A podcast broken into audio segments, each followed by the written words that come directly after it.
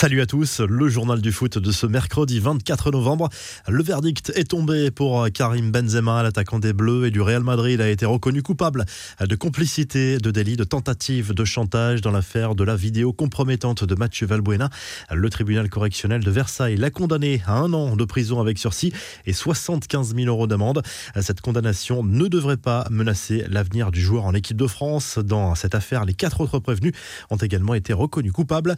Énorme choc ce mercredi soir en Ligue des Champions entre Manchester City et le PSG. Coup d'envoi à 21h à l'Etihad Stadium avec la qualification et la première place en jeu dans ce groupe. Kylian Mbappé était malade en début de semaine et a été préservé, mais il est bien du voyage en Angleterre. Sauf surprise, l'attaquant parisien débutera la rencontre aux côtés de Lionel Messi et Neymar. Sergio Ramos, présent dans le groupe pour la première fois depuis sa signature au PSG cet été, devrait lui débuter sur le banc. En défense, Marquinhos et Kimpembe commenceront dans l'axe. Maurizio Pochettino devrait conduire une défense à 4. Avant le match, le coach argentin a été interrogé également sur son avenir alors que la presse britannique l'annonce dans le viseur de Manchester United. Le problème, c'est que la réponse n'a pas été si claire que cela. Nous ne pouvons pas parler de ça par respect pour mon club, le PSG. Vous savez très bien que tout ce qu'on peut dire peut être mal compris, a confié le technicien argentin avant de tenir un discours un peu plus rassurant. Il se dit heureux à Paris et rappelle qu'il est sous contrat jusqu'en 2023. À suivre également ce mercredi soir dans le groupe du PSG Bruges qui accueille le RB Leipzig. Liverpool face à Porto. L'Atlético Madrid reçoit l'AC Milan. Match important pour la qualification entre le Sporting Portugal et le Borussia Dortmund.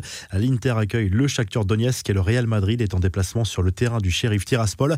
Un coup d'œil également sur les matchs disputés mardi soir. Belle opération de Lille qui prend les commandes de son groupe de Ligue des Champions grâce à un match solide récompensé par une victoire contre le RB Salzbourg. Score final 1-0 grâce à un but signé Jonathan David. Le LOSC est leader devant les Autrichiens mais toutes les équipes peuvent encore se qualifier dans ce groupe avant la dernière journée. Le Bayern Munich a signé un cinquième succès en cinq matchs dans la compétition cette saison. On en a gagné à Kiev 2 buts 1, grâce notamment à un retourné acrobatique de Lewandowski. Le Barça a été tenu en échec par le Benfica Lisbonne. On y reviendra en revue de presse. Victoire et qualification de Manchester United après son succès 2-0 à Villarreal.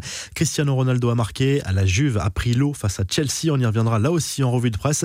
Les infos en bref, selon le Daily Mail, l'IFAB, l'institut qui régit les règles du football, va discuter d'une nouvelle innovation lors de sa réunion prévue jeudi pour permettre des grands shows comme au Super Bowl à la mi-temps des grands matchs.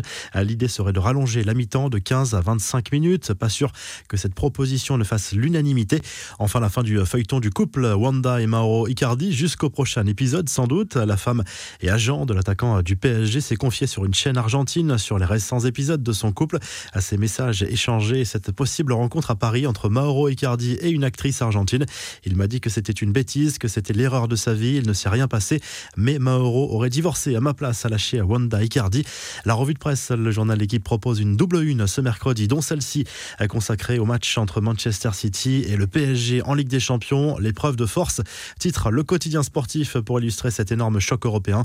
En jeu, la première place du groupe, notamment en Italie. Le Corriere dello Sport revient sur la déroute de la Juve, étriée 4 à 0 sur la pelouse de Chelsea. Les deux équipes se disputeront la première place à distance lors de la dernière journée. L'Atalanta devra battre Villarreal pour arracher la qualification pour les huitièmes de finale. Enfin, en Espagne, le journal AS consacre sa une au Barça qui n'a pu faire mieux que match nul sur sa pelouse contre le Benfica Lisbonne. Les Blaugrana devront gagner sur le terrain du Bayern Munich lors de la dernière journée pour être certains d'accéder aux huitièmes de finale. Sinon, il faudra se contenter de l'Europa League. Si le journal du foot vous a plu, n'hésitez pas à liker et à vous abonner pour nous retrouver dès demain pour un nouveau journal du foot.